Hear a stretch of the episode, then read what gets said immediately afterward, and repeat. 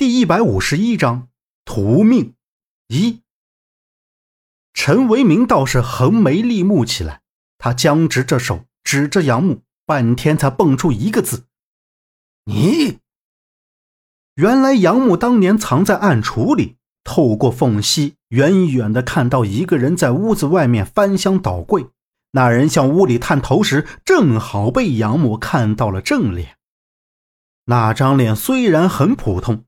但当时小杨木已经吓坏，他靠在暗橱里面的木板上，怔怔地盯着那人，神色慌张地离开了屋子。片刻，又见那人进来，听到哭声，找到了小杨木，将他从暗橱里抱了出来。陈为民大笑三声，他晃动了一下身子，站稳后，将当年的事说了出来。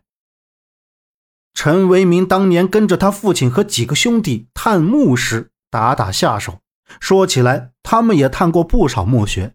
对于经验来说，他大哥经验丰富，比他父亲还要强，所以他父亲还是比较看重老大。然而，身为老二的陈为民因嫉妒老大，也不想总被老大抢风头，于是经常打探各路消息。和低价收集墓里淘来的罕见古董物件，他不仅低价回收，高价卖出，还在中间做手脚。高价卖出的物件基本都是赝品，人家淘里，他还强词夺理，最后得了个不好的名声——陈二狗。而当年韩道口镇发现古墓，消息很快传开了。等他赶到韩道口镇时，墓口处。由于发生命案被封锁了，后来又听人说墓已经被人盗了。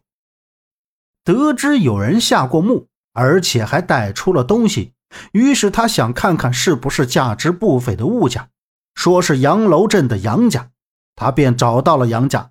当他走到杨家，看到杨家院子里全是人，他正想走进去，还没来得及反应，就听到里面传来一阵惨叫，他也吓得一阵机灵。躲在附近看着，待那些人离开之后，他进了杨家，看到惨状的场面，想立刻出去，不料被杨木的爷爷抓住了裤腿，想跑跑不了。他恨极之下踹了杨木的爷爷好几脚，可是杨木爷爷抓着手不放。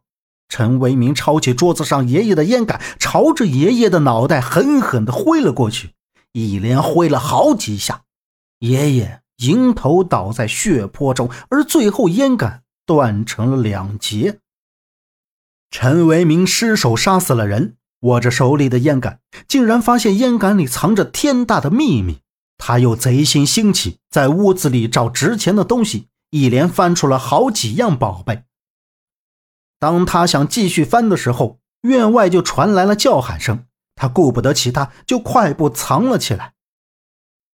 他也没想到。后来的人竟会和自己长得一模一样。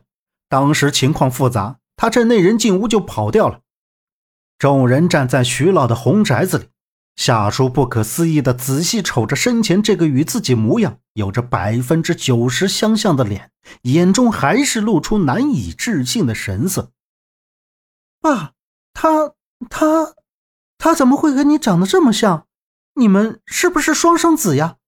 失散多年的双胞胎兄弟，夏洛伊的表情更加诡异，在陈为民身旁看了看，最后惊奇的说道：“夏叔摆手喝道：‘不可能，不可能，这绝对不可能的！’